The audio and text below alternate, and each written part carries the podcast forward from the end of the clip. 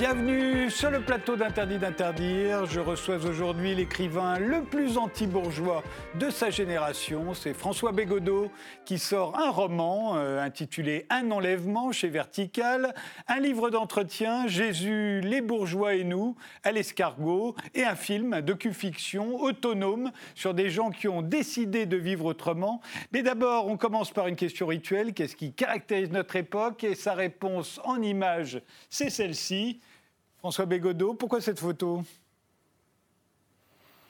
Je vous rassure, je ne vais pas euh, ajouter euh, mon opinion à la montagne d'opinions déjà qui, s'élève sur euh, être pour ou contre le reconfinement, des choses comme ça. Là, c'est une manifestation hein, contre le reconfinement, une manifestation de la semaine dernière.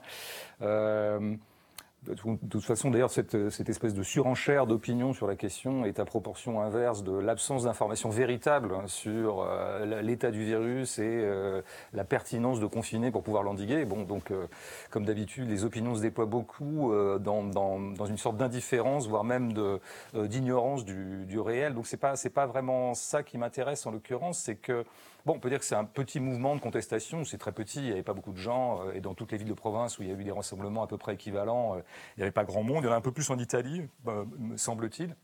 Mais c'est un mouvement quand même de contestation.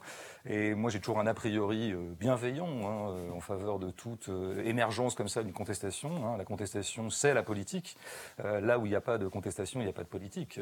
La, politique commence là où des gens disent bah non, je ne suis pas d'accord avec l'ordre existant ou avec un certain nombre de décrets qui ont été institués par le pouvoir. Donc, il est tout à fait sain que des gens là disent que bah, la proposition de reconfinement ne va pas de soi. Hein. C'est juste ça la politique, c'est dire que ce qui est ne va pas de soi et qu'on peut donc le discuter, qu'on peut le remettre dans la discussion.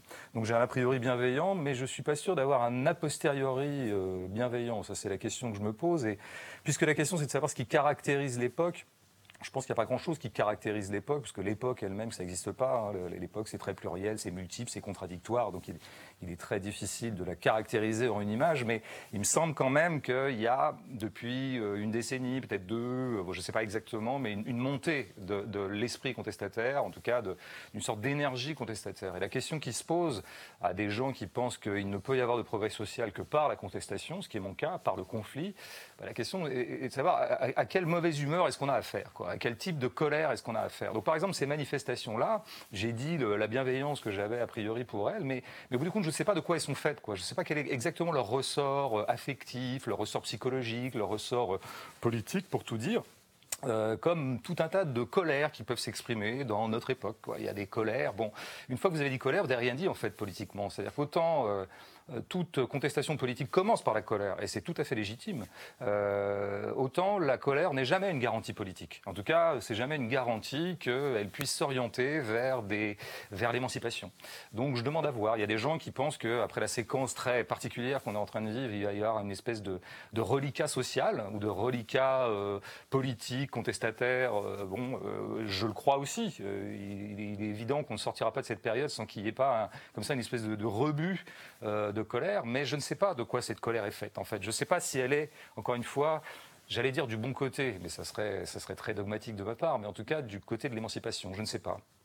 On pourrait se dire qu'on vit un moment assez tragique, que l'actualité est tragique, et pourtant ça vire à, la comédie euh, par certains côtés, alors qu'en Allemagne, le, reconfinement se fait de façon assez simple et carrée à l'allemande. Si votre magasin fait telle surface, s'il est, est petit, vous fermez. S'il est plus grand, vous restez ouvert. En France, on en est à discuter de savoir s'il faut euh, euh, interdire la vente des produits de maquillage dans les supermarchés. Ou, euh, enfin, tout ça vire à la farce, non? Oui, mais je pense qu'il y a toujours un élément de farce dans la scène publique. Toujours, il y a toujours un élément comique, alors qui est peut-être un peu poussé en ce moment. Mais je, veux bien réagir à cette notion de, tragédie que vous venez de, euh, d'utiliser, que, j'aime bien moi prendre dans sa force. Quoi.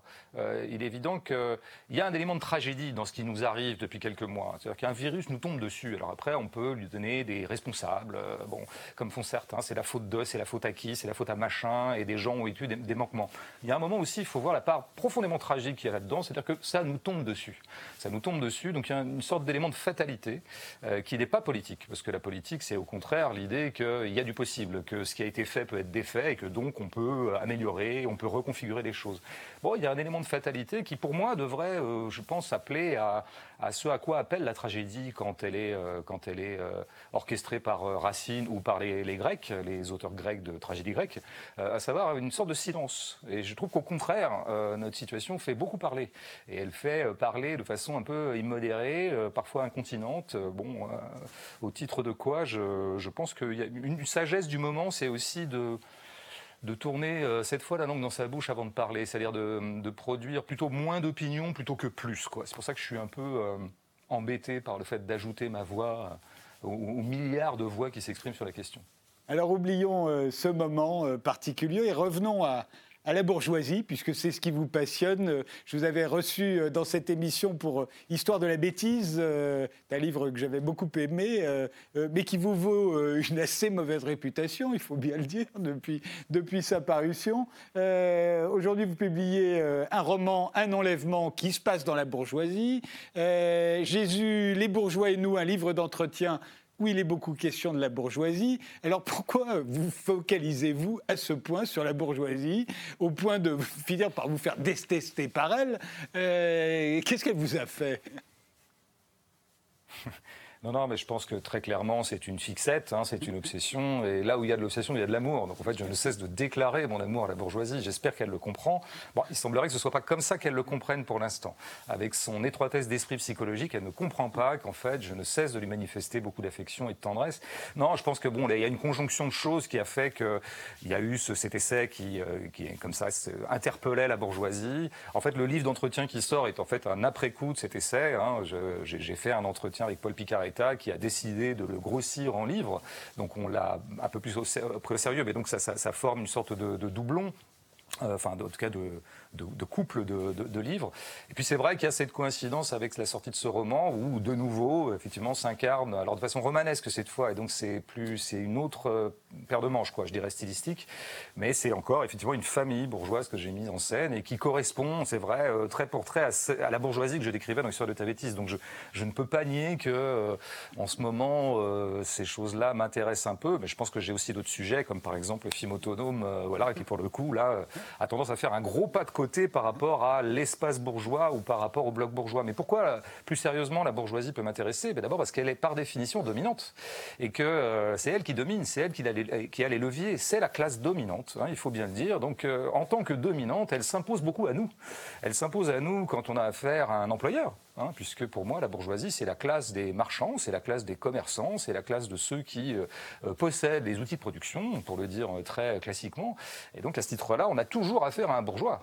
C'est-à-dire que quand bien même on voudrait faire sécession d'avec la bourgeoisie, elle revient nous chercher en permanence. Et par ailleurs, comme je, dirais, comme je disais dans l'histoire de ta bêtise, elle est, elle est, sans doute une minorité quantitative, ça c'est très vrai, hein, c'est pas une majorité, elle est, minoritaire quantitativement, c'est 10, 15, 20% de, disons, du corps social. En, revanche, elle est extrêmement majoritaire dans, certains, dans, dans, les espaces les plus en vue. Par exemple, les espaces médiatiques, par exemple, la scène intellectuelle, par exemple, la scène culturelle. Euh, c'est à ce titre-là qu'il est quand même difficile d'être tout à fait indifférent à cette classe qui, en permanence, vient vous chercher, quoi, jusque dans le fond d'une grotte pour vous dire j'existe, je veux tout marchandiser, y compris toi-même. Donc à ce titre-là, euh, ma peinture de la bourgeoisie, ma peinture évidemment un peu, euh, un peu euh, qui n'est pas toujours affable, est une sorte de réflexe de défense. Hein, c'est elle qui introduit un rapport de force.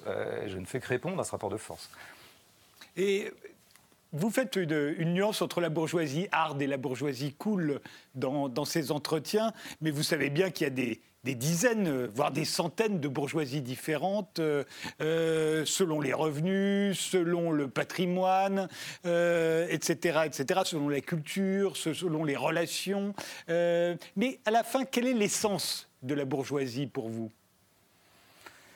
Absolument, il y a tout un nuancier de la bourgeoisie, bien sûr. Hein. Quiconque aime comme moi la sociologie, et notamment la sociologie quand elle est précise et méticuleuse, et quand elle ne se laisse pas embarquer dans des macro-catégories euh, qui, alimentent euh, la, parole publique, la, parole médiatique, euh, bon, la sociologie établit cette, diversité de la bourgeoisie. Mais précisément, l'effort un peu théorique que j'avais fait dans l'histoire de ta et que je continue avec un enlèvement, en quelque sorte, et avec ce livre d'entretien, c'est de ramener, comme vous le dites, la bourgeoisie à deux ou trois traits, à deux ou trois identités qui me paraît pouvoir embrasser l'ensemble de ses composantes les plus diverses soient-elles.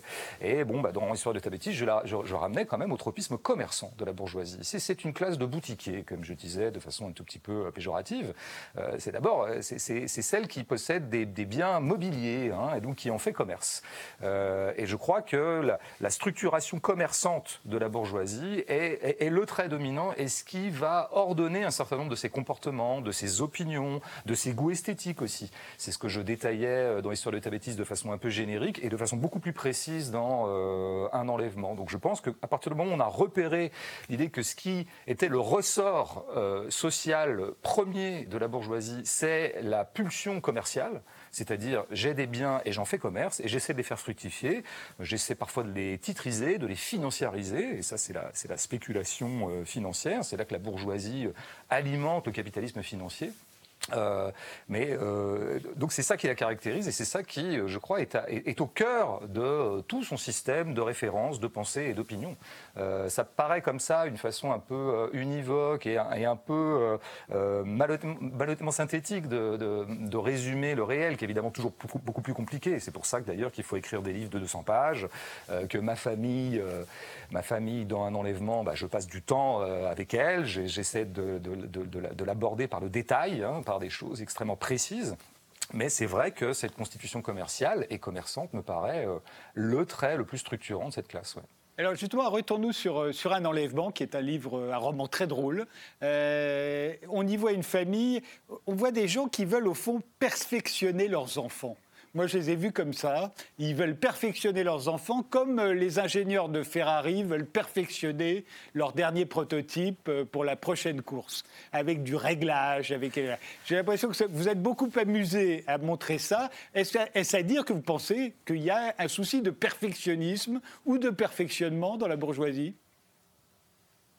Oui, je pense que c'était vraiment, disons, les, premières lignes de mes notes, pour euh, disons, de préparatoire à ce roman. Euh, je ne visais pas la bourgeoisie en tant que telle. ce que je voulais faire, c'était surtout peindre une famille. Une famille que je voulais la plus canonique possible. Et après, il se trouve que les caractérisations de bourgeois sont revenues au galop un peu dans le, repassage du livre. Maintenant, dans un premier temps, je voulais euh, voir comment fonctionnait de l'intérieur, puisque donc du coup, le, narrateur est le père, hein, ce qui était pour moi une façon de m'immiscer dans, dans une structure que je connais pas si bien que ça, puisque voilà, la structure familiale n'est pas exactement euh, partie prenante de mon quotidien, mais passons.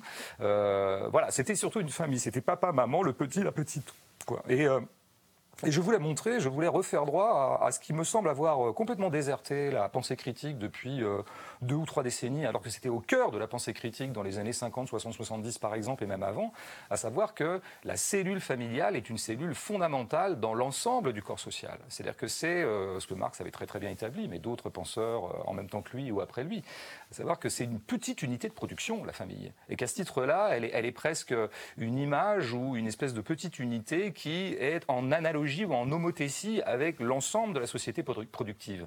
Et donc il est assez euh, normal et automatique que eh bien, dans la bourgeoisie, qui sont donc une classe de, producteurs, hein, c'est des gens qui, voilà, qui font des affaires, qui cherchent la performance, qui cherchent le profit, qui cherchent la rentabilité, eh bien, ça rejaillit sur les familles bourgeoises. Les familles bourgeoises qui sont des petites unités de préparation à la performance, euh, beaucoup plus d'ailleurs qu'au perfectionnement. Euh, c'est la performance productive qui m'intéresse, et là où elle rejaillit dans le quotidien même d'une famille. Donc effectivement, on a une famille où on a une, une jeune euh, fille qui a 11 ans et qui est parfaitement productive. Elle, elle correspond, elle coche toutes les cases de la, de la performance. Et donc, c'est une très très bonne future productrice, euh, probablement une future entrepreneuse elle-même qui, sera, qui pourra pérenniser le, patrimoine, qui est quand même la grande affaire de la bourgeoisie. C'est nous avons du patrimoine et nous entendons qu'il soit pérennisé par nos enfants, voire même que bah, on, hausse encore le taux de profit. Quoi. Euh, et il y a un malaise, il y a un malaise, c'est le petit. Le petit, lui, il n'est pas performant. Alors, ça se cristallise sur une affaire de lecture. Il ne sait pas lire à 7 ans, ce qui est un drame familial. Donc, il faut immédiatement corriger le tir. C'est pour ça qu'on lui propose un certain nombre de services complémentaires à l'école qui vont, on l'espère, le faire rentrer euh, dans le rang et surtout dans le rentrer dans la petite machine de production euh, qu'est euh, la famille. Alors, il se trouve que ce roman se passe pendant l'été à Royan. On va voir d'ailleurs derrière moi des photos de Royan. On va voir le cadre de ce roman, qui est un cadre terriblement bourgeois. À vous entendre, je ne connais pas Royan. mais il se trouve que dans cette famille-là, tout est compté. tout est calculé, tout est planifié. alors, il se trouve que euh, on pourrait y voir quelque chose de. Vous y voyez quelque chose de productif. On pourrait penser que les parents veulent améliorer leurs enfants pour qu'ils soient tout simplement mieux qu'eux. Euh, on pourrait y voir le, sens d'un progressisme presque de gauche, euh, voire même socialiste. mais vous, vous, ramenez ça à quelque chose qui est compté, qui est planifié, qui est calculé. Il y a, la, règle à calcul, une sorte d'instrument du destin pour, dans, cette famille-là. Est-ce que c'est une, c'est une perversion de romancier ou est-ce que vous pensez vraiment, François Bégodeau, que toutes les familles bourgeoises sont comme ça? Je pense qu'il y a toujours des effets, non pas de caricature, mais disons d'intensification du trait ou de grossissement du trait, y compris dans un roman que j'ai voulu le plus précis possible. Euh, et drôle. Fatalement. Je veux dire, drôle. Pas régler, je ne peux pas faire un sort à, des milliers de, familles bourgeoises en, 180 pages. Donc bon, il y a des effets de grossissement. Mais il me semble que oui, et c'est là qu'on en reviendrait à ce que j'appelle le tropisme commerçant, l'esprit commerçant. Mais qu'est-ce que, qu'est-ce que fait un commerçant? Euh, Quelque estime ou non-estime qu'on est pour lui? Un commerçant, ça compte. Voilà. Euh, la, passion première du commerçant, euh, l'éthos du commerçant, c'est quand même de compter. De compter euh, quel chiffre d'affaires il a fait dans l'année, quel profit peut dégager l'année prochaine par rapport à tels investissements. Bon, c'est quand même la classe des commerçants est une classe qui compte. Quoi. Et donc dans la mesure où je pense que tout commerçant, tout boutiquier vit ses enfants comme des continuateurs de sa propre boutique, quelle que soit la, taille de la boutique. Ça peut être l'Empire Arnaud, comme ça peut être le, petit commerce. Euh, de posséder par tel ou tel propriétaire de commerce, quoi, tel ou tel commerçant, indépendant ou pas indépendant. Euh, vit toujours sa progéniture comme euh, devant reprendre un jour la boutique. Bon, et à ce titre-là, bah, il faudra la reprendre, la pérenniser et la rendre encore plus performante. Donc il faut compter, donc on compte, et là-dessus, effectivement, je pense que la bourgeoisie s'est donné des outils, des outils d'évaluation, des outils d'évaluation qui d'ailleurs ont contaminé énormément de champs, et, au premier chef, le champ scolaire. C'est-à-dire que euh, c'est un élément du roman, je pense, qui est, euh, le, plus, le plus insistant, je crois. C'est que euh, je, je m'immisce dans des espaces éducatifs, que ce soit l'école en tant que telle ou des, des champs alternatifs d'éducation qui sont par exemple cet atelier papillon auquel on va inscrire Louis parce qu'il faut rectifier le tir. Il faut tout de suite que Louis redevienne le fils de son père qui n'aurait jamais dû cesser d'être. Quoi. Et donc le continuateur possible de son père. Donc oui, on sait bien que dans la... c'est ce qui caractérise un petit peu la langue managériale qui, encore une fois, s'est infiltrée, a infusé dans énormément de champs dont, a priori, euh, qu'on croyait euh, euh, protégés de cette infiltration. Et la langue managériale, elle compte. Elle ne cesse d'évaluer. Elle, elle, produit au kilomètre des des outils d'évaluation, des outils, alors des grilles de compétences, enfin tout un tas de choses comme ça. On connaît un peu cette logistique qui a tendance maintenant à devenir presque totalitaire, et je crois qu'elle est au travail, y compris euh, dans une famille, quand elle a complètement euh, assimilé euh, cette, ce rapport au monde, qui est un rapport au monde comptable. comptable. En vous présentant tout à l'heure, François Bégodeau, je disais que vous étiez l'écrivain le, le plus anti-bourgeois de votre génération. Euh, aujourd'hui, c'est devenu rare, mais il fut un temps où pratiquement tous les romanciers français étaient anti-bourgeois, tous les chanteurs, euh, le cinéma était anti-bourgeois. Euh, c'était the only game in town en France. On était anti-bourgeois comme on était anti-militariste. Ça, ça, allait de soi. Aujourd'hui, ça ne va plus de soi. Et, et, de ce fait, votre bourgeoisie n'a plus rien de la bourgeoisie qu'on aimait détester autrefois. Une bourgeoisie très raide, très très, raide sur les mœurs, sur les raide avec ses enfants, raide sur tous les plans. Elle est plus comme ça, votre bourgeoisie, et pourtant, euh, j'essaye de me demander qu'est-ce qu'elle a de si épouvantable qui fait que quand je lis votre roman, elle me rappelle évidemment des gens que j'ai pu croiser au cours de ma vie, et qu'est-ce qui fait que ces gens-là, on les fuit? Pourquoi les fuit-on alors qu'ils ne sont pas si désagréables que ça? C'est de la bourgeoisie moyenne, elle n'est pas, particulièrement oppressive, elle est même plutôt opprimée, moi je trouve, euh, que, que le contraire. Et pourtant, on passe notre vie à fuir ces gens-là. Qu'est-ce qui fait Qu'est-ce qu'ils ont de si épouvantable? Je pense que s'il y a une, longue tradition, effectivement, de l'inclination de la bourgeoisie par euh, le champ esthétique, l'art, la littérature, le, cinéma, c'est que le bourgeois est presque l'autre nom de la norme Bon, alors si l'art se vit comme étant fondamentalement subversif, ou en tout cas en décalage par rapport à la norme, il est presque mécaniquement fatal qu'il s'en prenne à la bourgeoisie comme, comme ce qui serait son autre, quoi, comme ce qui serait le contraire par, rapport auquel il faut se distinguer. Bon, après, il y aurait beaucoup de choses à dire sur, euh, disons, ce, motif anti-bourgeois dans l'art, parce qu'il euh, y a aussi un art bourgeois, il y a aussi des bourgeois qui font de l'art et qui, euh, je le détaillais pas mal dans Histoire de ta bêtise, qui produisent des formes qu'on pourrait appeler bourgeoises. Mais alors là, il faudrait vraiment entrer dans le détail. Euh, bon, je pense qu'en ce moment, pour prendre euh, l'objet culturel attitré de la nouvelle bourgeoisie contemporaine, qui est la série télévisée, on pourrait, euh, en, s'y prenant tôt le matin et avec beaucoup d'attention portée à la forme elle-même et sans, caricaturer aucunement les choses, montrer qu'il y a quelque chose d'analogue au flux libéral dans le flux même de la série. donc bon, il y, a, des formes esthétiques qui sont qu'on pourrait, en dernière instance, appeler bourgeois. Je pense que si si ce discours-là a un petit peu euh, quitté la scène, je pense que c'est plutôt à proportion ou en concomitance avec euh, le retrait de la pensée par classe euh, qui a caractérisé la scène esthétique et la scène intellectuelle dans les années 80-90. Bon, mais si la pensée par classe, on, continue à tenir que la, société est fondamentalement structurée par la donne de classe et par le rapport de classe, alors normalement revient euh, très naturellement euh, la notion de bourgeoisie. Bon, comme c'est mon cas, comme je crois que la détermination de classe est la détermination des déterminations, ce qui n'exclut pas d'autres déterminations, mais ce qui englobe d'autres déterminations et infléchit toutes les autres déterminations, euh, alors oui, je pense que le signifiant bourgeois revient très logiquement. Bon, après, moi j'essaie de l'accréditer, j'essaie d'accréditer ce postulat en, en, décrivant les choses, soit par l'essai, soit par le roman. après, pourquoi est-ce que cette bourgeoisie que j'appelle cool euh, est particulièrement détestable, c'est parce qu'elle nous impose deux choses. Elle nous impose euh, une oppression invariante. Contrairement à vous, je ne trouve pas qu'elle soit tout à fait opprimée. Je pense qu'elle est quand même souvent en position de domination, dans des situations très concrètes de travail. Euh, par ailleurs, elle est au pouvoir. Elle a quand même élu son président, qui est vraiment le représentant de la bourgeoisie, lui-même en est issu. Euh, bon, euh, donc elle est au pouvoir, donc elle, imprime quand même euh, énormément de choses à des corps qui seraient plutôt issus des classes populaires. ça, c'est la première chose. Elle est, elle est en position de domination et parfois en ayant recours à énormément de brutalité énormément de brutalité, comme la chronique politique, la chronique du pouvoir de ces derniers mois nous l'a montré.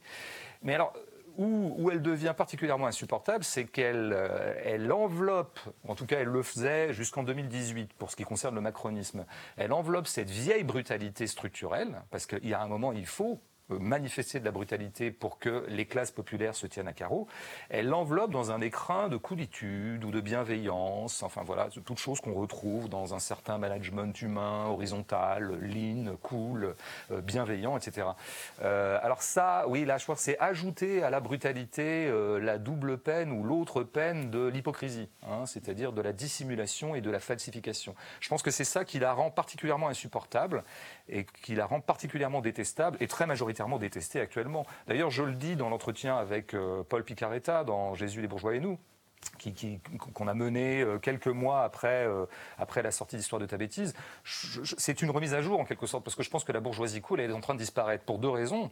Euh, d'abord, elle est tellement détestée qu'elle va être vraiment mise en minorité, et deuxièmement, parce qu'elle-même est en train de, de, de, de, refaire surgir en elle son invariant autoritaire, répressif, et donc c'est ce qui est...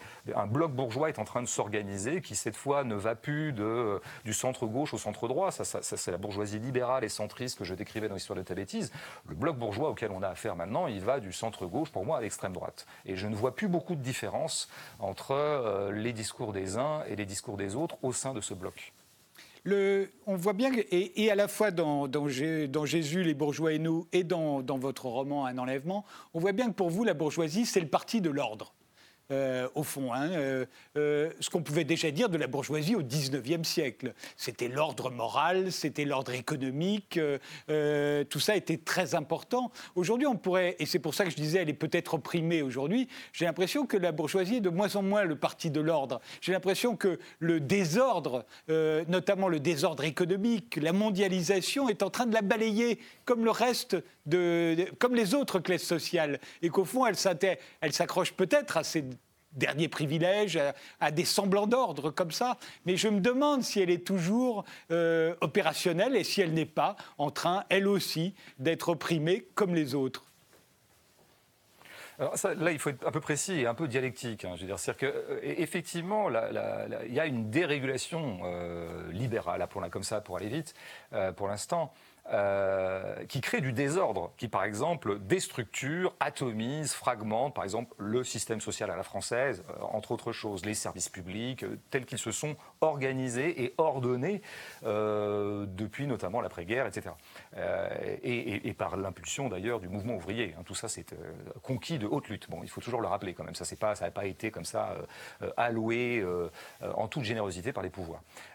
bon, il y a des régulations, donc il y a un désordre par rapport un certain ordre, mais par rapport à un ordre qui était euh, équitable, enfin je veux dire qui essayait, qui allait, qui était tendanciellement égalitaire. Je dis bien tendanciellement, hein, parce que l'égalité est une, est une finalité euh, jamais, jamais atteinte, surtout pas dans une société capitaliste. Bon, mais cette dérégulation-là, elle est précisément au profit de l'ordre social dont la bourgeoisie est la classe dominante. Hein. Donc en fait, il s'agit bien de créer du désordre quelque part pour mieux maintenir euh, la, préséance et les prérogatives, les vieilles prérogatives de la classe des possédants. Donc il ne faut pas tout confondre. Hein. Je veux dire, il y a des dérégulations qui profitent à l'ordre social, à l'ordre inégalitaire, profondément inégalitaire. Et puis euh, il y a d'autres formes de désordre qui, au contraire, voudraient s'en prendre à cet ordre social inégalitaire. Donc il faut voir qui, euh, qui crée du désordre ou pas. Maintenant sur, sur le dernier aspect. Attendez, je, vous interromps, je vous interromps juste, François Bégodeau, parce qu'on une pause et, euh, et on reprend juste après.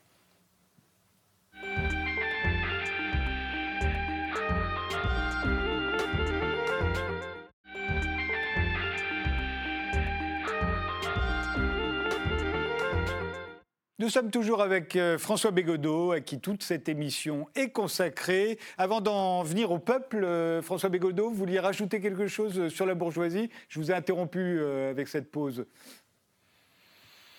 Oui, il est bien évident que autant je considère qu'elle est toujours la classe dominante, qu'elle domine, qu'elle est une classe confortable, qu'elle est plutôt bien installée et qu'elle elle a l'air tout à fait contente de son sort quand même. Hein. Ce qui frappe beaucoup quand on fréquente un peu la bourgeoisie, c'est son autosatisfaction quand même. Elle est tout à fait contente d'être ce qu'elle est.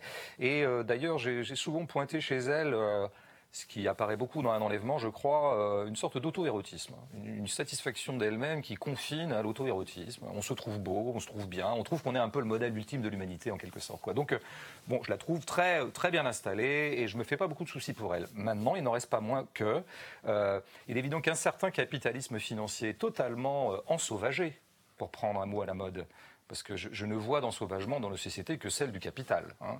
vraiment, il faut, il faut y insister quand même un certain état de ce capitalisme fait que ça se retourne contre ceux qui l'ourdissent, quoi, contre ceux qui l'orchestrent. Et, oui, je pense qu'il y a tout un pan de la, moyenne bourgeoisie, on va dire, pas les grands argentiers, évidemment, pas les grands oligarques, pas les grandes familles, pas les, euh, grands pôles, euh, les grandes firmes euh, dans lesquelles se concentre un nombre de, l'essentiel des capitaux mondiaux. Mais cette moyenne bourgeoisie qui est quand même en soutien idéologique permanent et en soutien logistique permanent de ce grand tout qui s'appellerait le capital, ben, il y a un moment quand même où les, conneries euh, de la finance, de la financiarisation, c'est-à-dire le n'importe quoi généralisé, se retournent contre cette moyenne bourgeoisie. Et on entend beaucoup venir et, euh, émerger de la bourgeoisie elle-même. J'ai rencontré des, individus de cet ordre-là euh, à la sortie d'Histoire de Tabédis ou à la sortie d'un enlèvement qui sont venus me voir me disant mais en fait moi je suis assez d'accord avec toi. Je, je, suis moi-même repu de ma propre je suis saturé de ma propre classe, et je sens surtout qu'on est en train de se déliter. Et oui, il y a quelque chose que d'ailleurs, euh, dans une certaine tradition marxiste, euh, a été analysé assez tôt, à savoir qu'il euh, va y avoir une prolétarisation générale de la société. Et, ça peut tousser aussi la petite bourgeoisie et la moyenne bourgeoisie, hein, dont, les métiers se prolétarisent en quelque sorte, réduits à des fonctions totalement ridicules, inutiles, toxiques, souvent nuisibles au bien commun.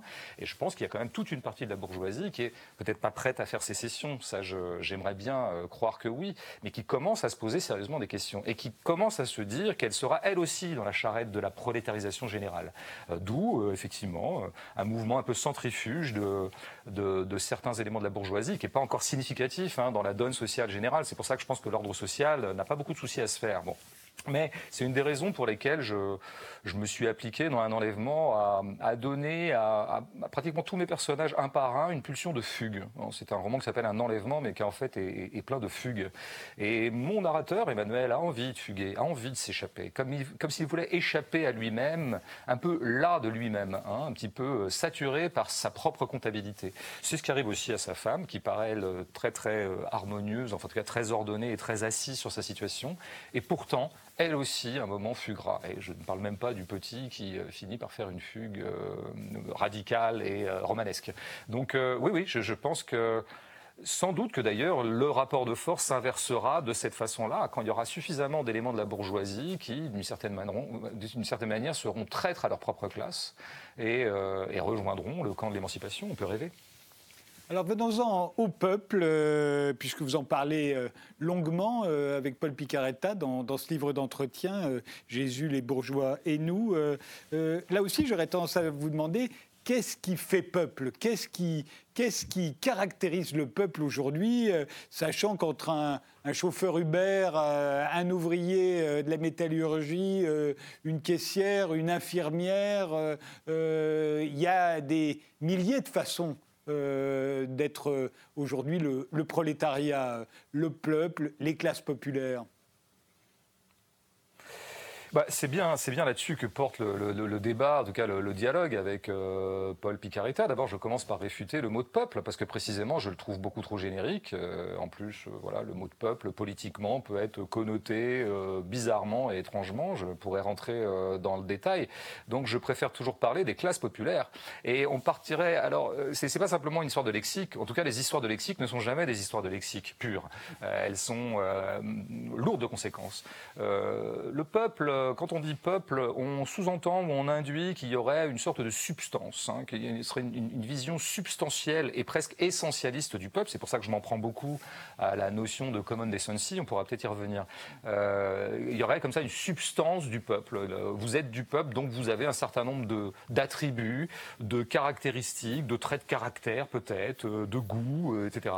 Non, moi je crois aux classes populaires. Et la classe populaire, ce n'est pas une substance, c'est pas une essence intemporelle, transséculaire comme ça qui traverserait les siècles indépendamment des circonstances historiques.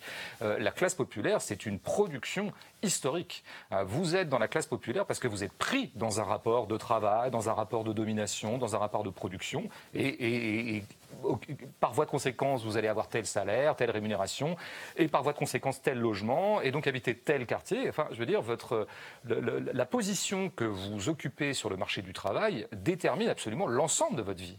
Hein, et c'est ça, appartenir aux classes populaires. Et ça, c'est une construction sociale. Hein, je veux dire, bon, alors là, oui. Euh, évidemment, il y a tout un tas de situations très très hétérogènes. Vous l'avez dit, entre le livreur Uber et l'infirmière, c'est pas la même chose. Il y a quand même un trait commun, ce sont des gens qui ont été obligés d'aller se faire valoir, se faire valoriser sur le marché du travail, envisagé comme un marché.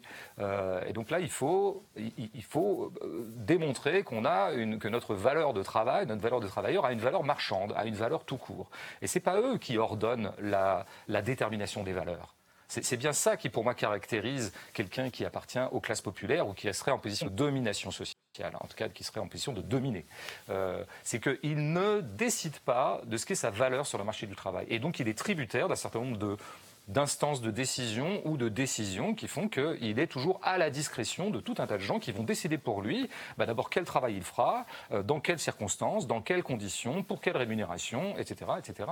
Euh, donc là-dessus, oui, là on revient à une, à une notion très concrète et précise historiquement située et socialement produite de, de ce que pourrait être, que, encore une fois, les classes populaires et non pas le peuple.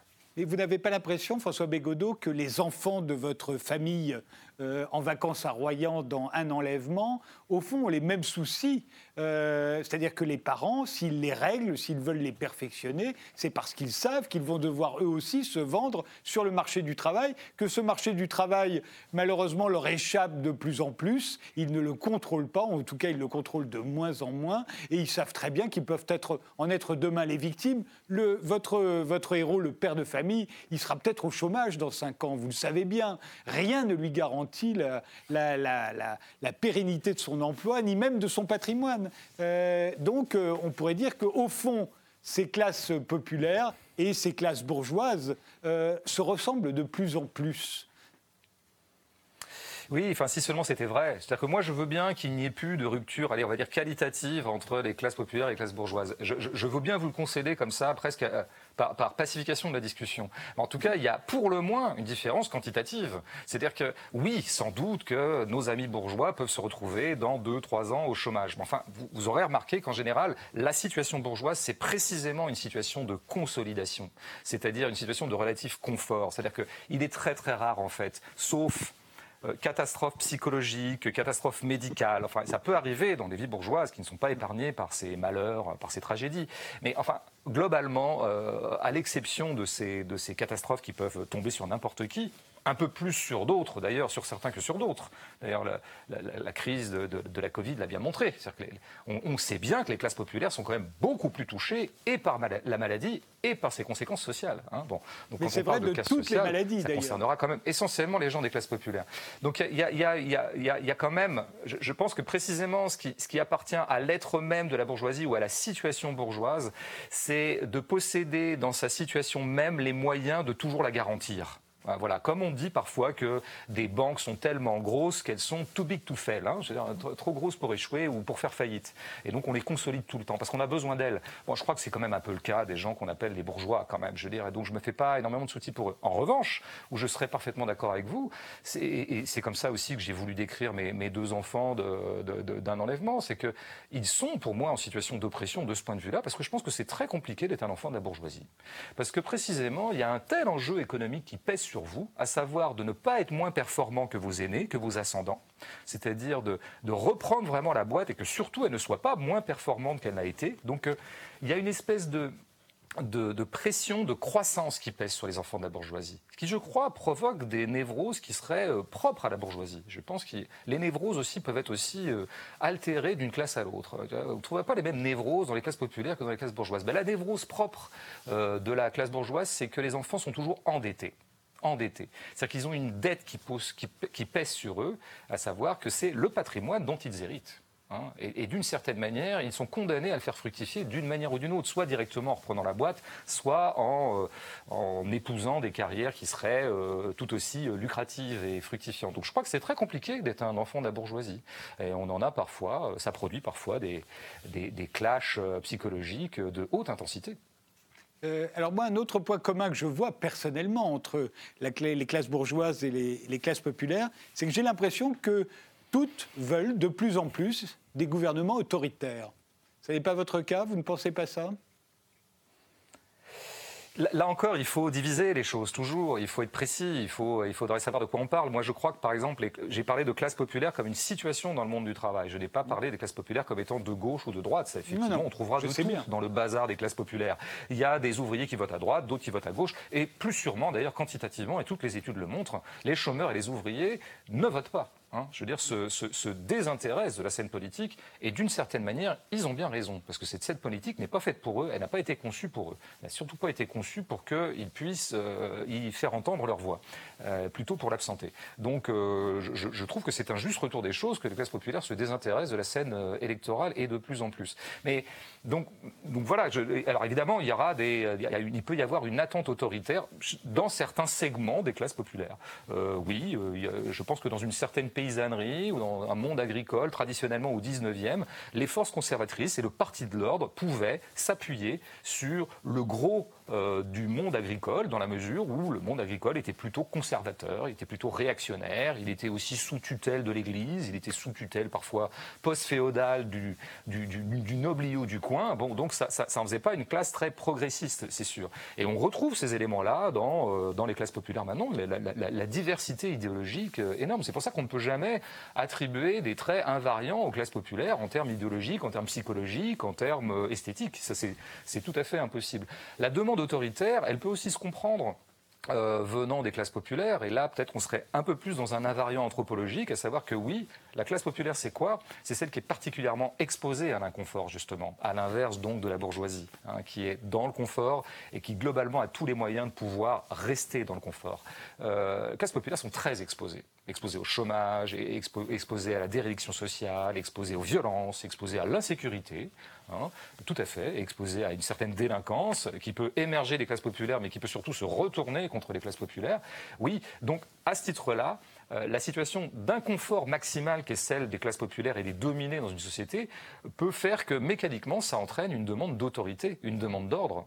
Je, trouve ça finalement tout à fait logique et, presque légitime en quelque sorte. après les traductions politiques de ça, c'est là que je pourrais me dissocier. Parce qu'au bout du compte, euh, euh, les classes populaires qui, auraient, qui seraient en, demande d'autorité se font surtout embrouiller par des petits tyrans euh, qui leur font croire que la, politique, euh, leur politique les servira, alors qu'en fait, elle est euh, tyran ou pas, qu'on s'appelle Erdogan, Orban ou Macron, on est toujours au service des dominants et au service de ceux qui ont l'argent, et donc pas du tout au service des classes populaires. Ça, c'est, je dirais, la confusion bien connue de, de certains éléments des classes populaires sur ce qui serait leurs propres intérêts. Vous dites que le cœur du sujet, le lieu de heurte de nos imaginaires politiques, c'est l'individu. Qu'est-ce que vous entendez par là? Bah, là, je crois que c'est une euh, croisade euh, à la fois conceptuelle, théorique et très concrète que je mène euh, plutôt avec mon camp. Parce que dans mon camp, c'est-à-dire parmi mes amis politiques, appelons-les comme ça, mes camarades, voilà, des gens avec qui j'ai grandi, avec qui j'ai noué des amitiés, des gens qui m'ont formé, qui m'ont émancipé. Bon, le, terme d'individu n'a pas, pas, très bonne presse, quoi. et je trouve que c'est un c'est un drôle de malentendu. Euh, je crois que et ce malentendu vient du fait que euh, nous savons, les forces de l'émancipation ont toujours su que euh, le salut était dans le collectif.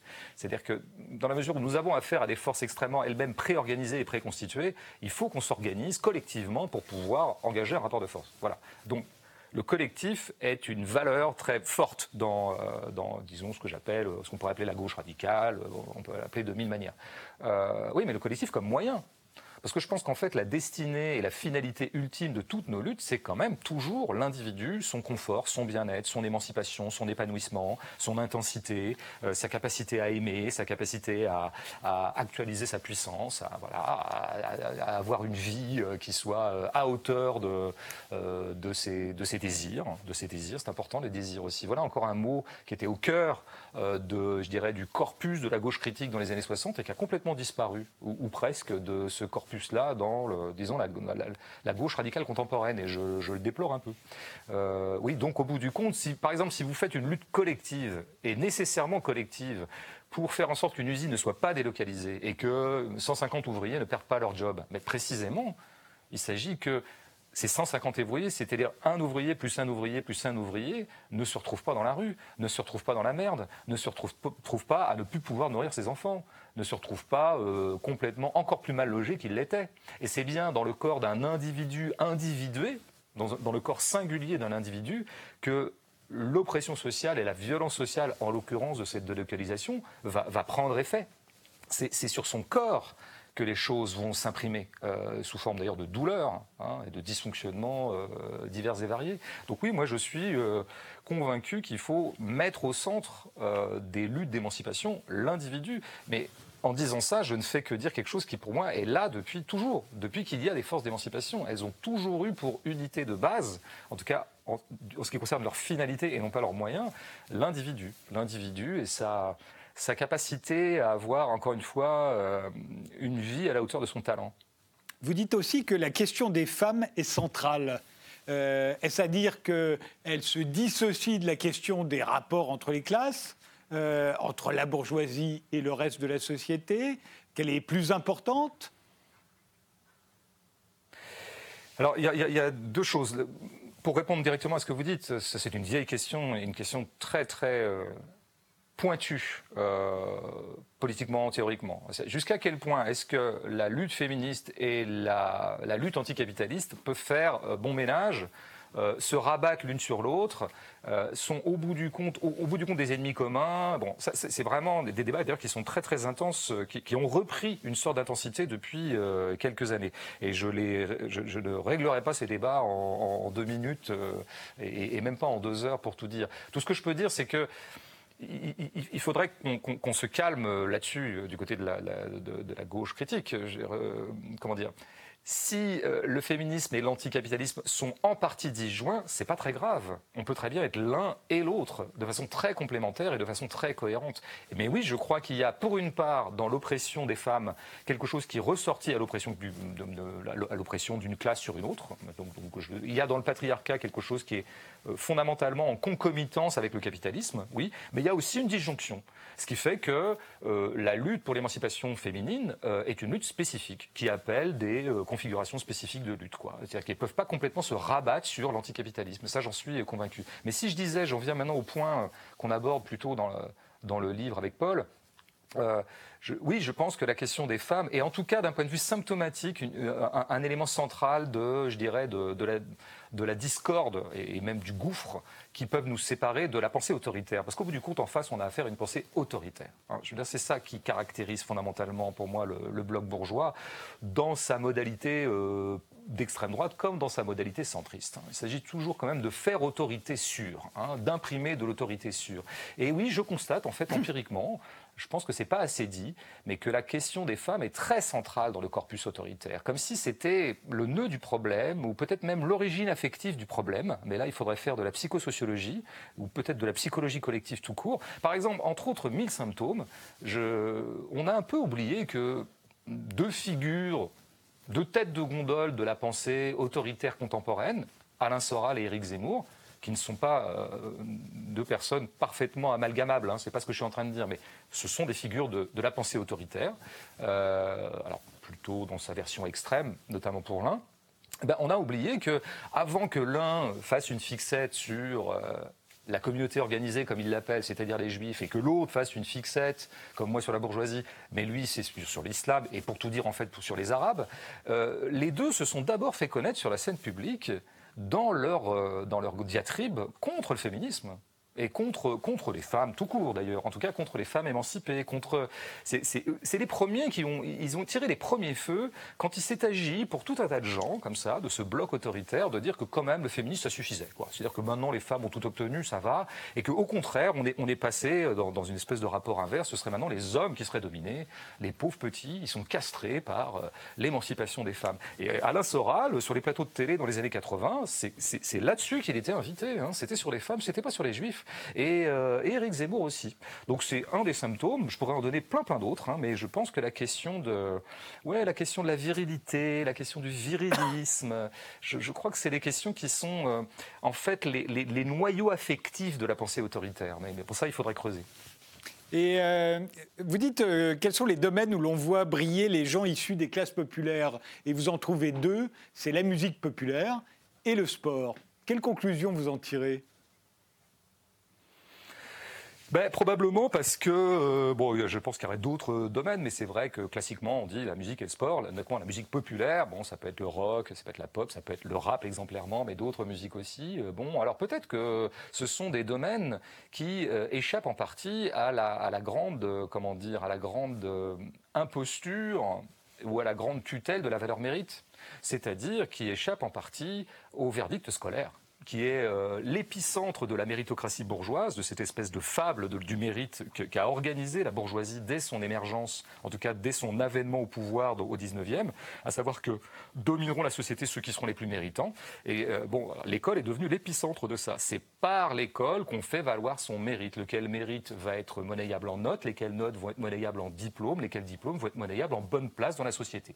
Bon, ben, c'est vrai que euh, un groupe de rock, ça s'apprend pas à l'école. Hein. Il n'y a pas de, a pas de cours de rock à l'école, euh, il n'y a pas d'épreuve du bac qui s'appelle le rock ou le rap, euh, donc ça se fait ailleurs, ça se fait en marge du champ méritocratique, tel qu'il a été organisé par la bourgeoisie et tel qu'il a complètement verrouillé les destins sociaux. Hein, parce qu'à l'école, euh, les classes populaires apprennent surtout leur incompétence et leur incapacité. Elles s'imprègnent lourdement et durablement du sentiment qu'elles sont décidément incapables et que donc elles méritent leur sort elles méritent euh, leur sort puisqu'elles sont déméritantes scolairement. Bon, bah oui, c'est vrai que le foot, ça se passe pas comme ça. C'est-à-dire que Zidane, euh, il était très très fort au foot euh, dès l'âge de 7 ans. Hein, c'est pas son instituteur de CP qui, un, lui a appris ou qui, deux, a validé son génie du foot. Donc c'est pour ça qu'on a affaire à des, à des domaines qui, où il est possible que s'immisce, que se, que se dérègle un peu la machine de reproduction sociale. Et à ce titre-là, on doit, on, doit, on doit les priser quand on a un peu d'amitié et de fraternité pour les classes populaires. Terminons euh, cet entretien euh, ben avec Jésus, parce qu'il est dans le titre du livre, mais je pense que c'est dû essentiellement à Paul Picaretta euh, de vous avoir entraîné sur Jésus, mais c'est peut-être aussi parce que Jésus, pour vous, c'est la figure de l'anti-bourgeois.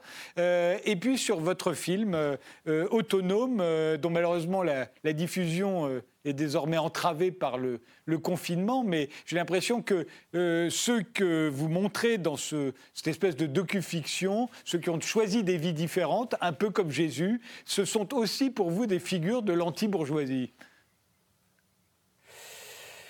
Oui, alors je, dois bien reconnaître aussi que à la décharge de Paul, euh, c'est pas lui qui m'a dévergondé pour m'entraîner euh, dans, des considérations sur le Christ. C'est-à-dire que j'avais moi-même donné dans, le truc avant. Euh, j'avais écrit un livre de, épistolaire avec un ami chrétien qui s'appelait Une certaine inquiétude, où je rendais compte de mon, mon intérêt pour le christianisme, en tout cas pour le texte chrétien, au bas mot, enfin à minima, et surtout pour la figure du Christ, hein, qui est un vieil intérêt qui vient de très très loin. Donc euh, Paul n'y est pour rien, je suis, je suis absolument responsable et coupable de, euh, de ce goût inexplicable pour la figure du Christ, surtout inexplicable euh, venant d'un type comme moi qui est né quand même chez des bouffeurs de curés, des anticléricaux notoires, et bon, il fallait pas parler de Jésus à la maison.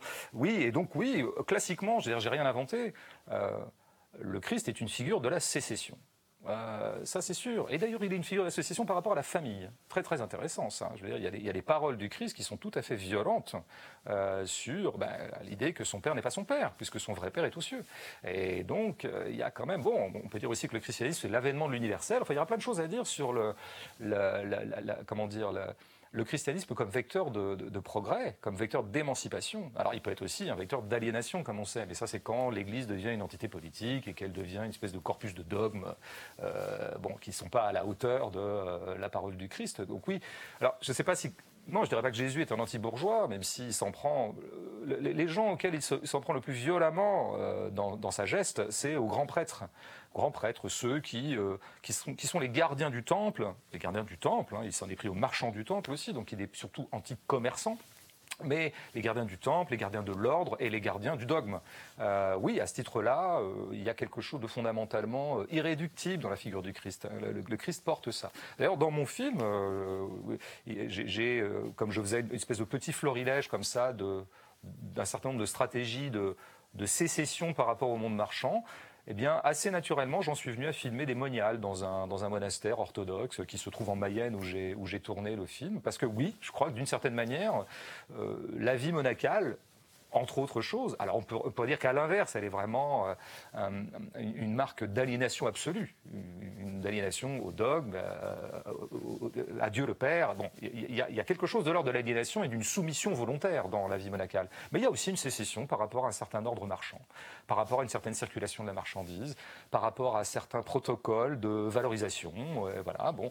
Et bon, le vœu de pauvreté, euh, c'est quand même, c'est une, une, un élément important euh, de la geste franciscaine, par exemple. Bon, il y, a, euh, alors à ce titre-là, et d'ailleurs, il y a une collusion historique euh, qui s'est nouée puis dénouée, qui s'est jouée puis déjouée entre, je dirais, les grands mouvements d'émancipation sociale et, et, le christianisme. Bon, ça s'est beaucoup vu en Amérique du Sud avec la théologie de la libération, par exemple, mais, mais pas seulement.